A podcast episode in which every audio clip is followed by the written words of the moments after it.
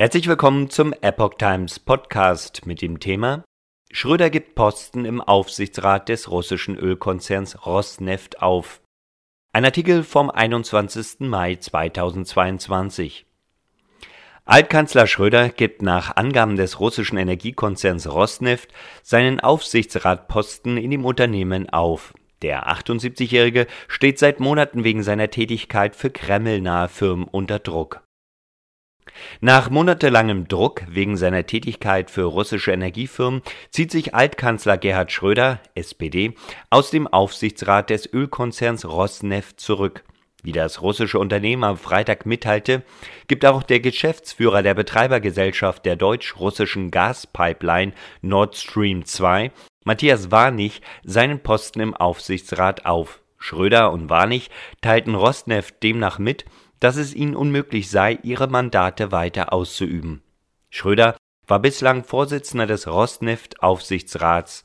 Der russische Ölkonzern hob Schröders und Warnigs strategische Vision und ihren bedeutenden Beitrag zum internationalen Geschäft des Unternehmens hervor. Ihre Rolle bei der Umsetzung großer Infrastrukturprojekte in Russland und Deutschland sei von unschätzbarem Wert.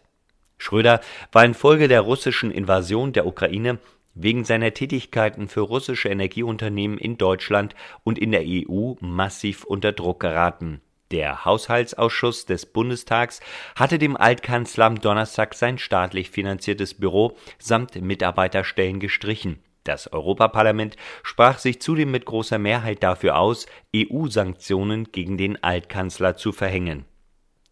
Scholz EU-Sanktionen gegen Schröder nicht erforderlich. Regierungssprecher Steffen Hebestreit sagte in einer ersten Reaktion, die Bundesregierung nehme die Nachricht vom Rosneft-Rückzug zur Kenntnis. Bundeskanzler Olaf Scholz, SPD, hatte am Donnerstag seinen Parteifreund Schröder aufgefordert, seine Tätigkeit für russische Energiekonzerne aufzugeben. Er begrüßte dabei die Entscheidung des Haushaltsausschusses. EU-Sanktionen hielt der Kanzler allerdings nicht für erforderlich. Der Vize-Fraktionschef der SPD im Bundestag, Detlef Müller, sagte der Welt, Schröder habe sich anders als andere nicht von Wladimir Putin und dessen Angriffskrieg distanziert. Die Entscheidung des Haushaltsausschusses, ihm Privilegien zu streichen, sei richtig und gilt weiterhin, auch nach Bekanntgabe, dass er seinen Posten als Aufsichtsratschef bei Rosneft aufgeben wird Solange Schröder Vorsitzender des Gesellschaftsausschusses der Pipeline-Gesellschaft Nord Stream 1 sei, bleibt er auch ein Putin-Profiteur, sagte FDP-Präsidiumsmitglied Moritz Körner dem Handelsblatt. Es sollte daher spürbare Konsequenzen für ihn geben, so Körner. Mit Halbheiten werden weder Herr Schröder noch die SPD diese Angelegenheit hinter sich lassen können, sagte der grüne Europaabgeordnete Reinhard Bütikofer dem Handelsblatt. Scholz warf er vor, zu Schröder den Klartext zu verweigern. Die Äußerungen von Scholz zur Causa Schröder zeigen Zögerlichkeit, sagte Bütikofer. Scholz spricht da mehr als SPD-Mann und weniger als Kanzler, so Bütikofer weiter. Nach einem Bericht der Spiegel lässt der 78-jährige Schröder die Entscheidung des Haushaltsausschusses inzwischen juristisch durchleuchten. Demnach hat der Altkanzler den Verfassungsrechtler Michael Nagel aus Hannover damit beauftragt, den gesamten Vorgang auf seine Rechtmäßigkeit zu überprüfen. Schröder pflegt seit Jahren enge Verbindungen zu Kreml-Chef Wladimir Putin. Der Altkanzler ist auch Vorsitzender des Gesellschafterausschusses der Nord Stream AG.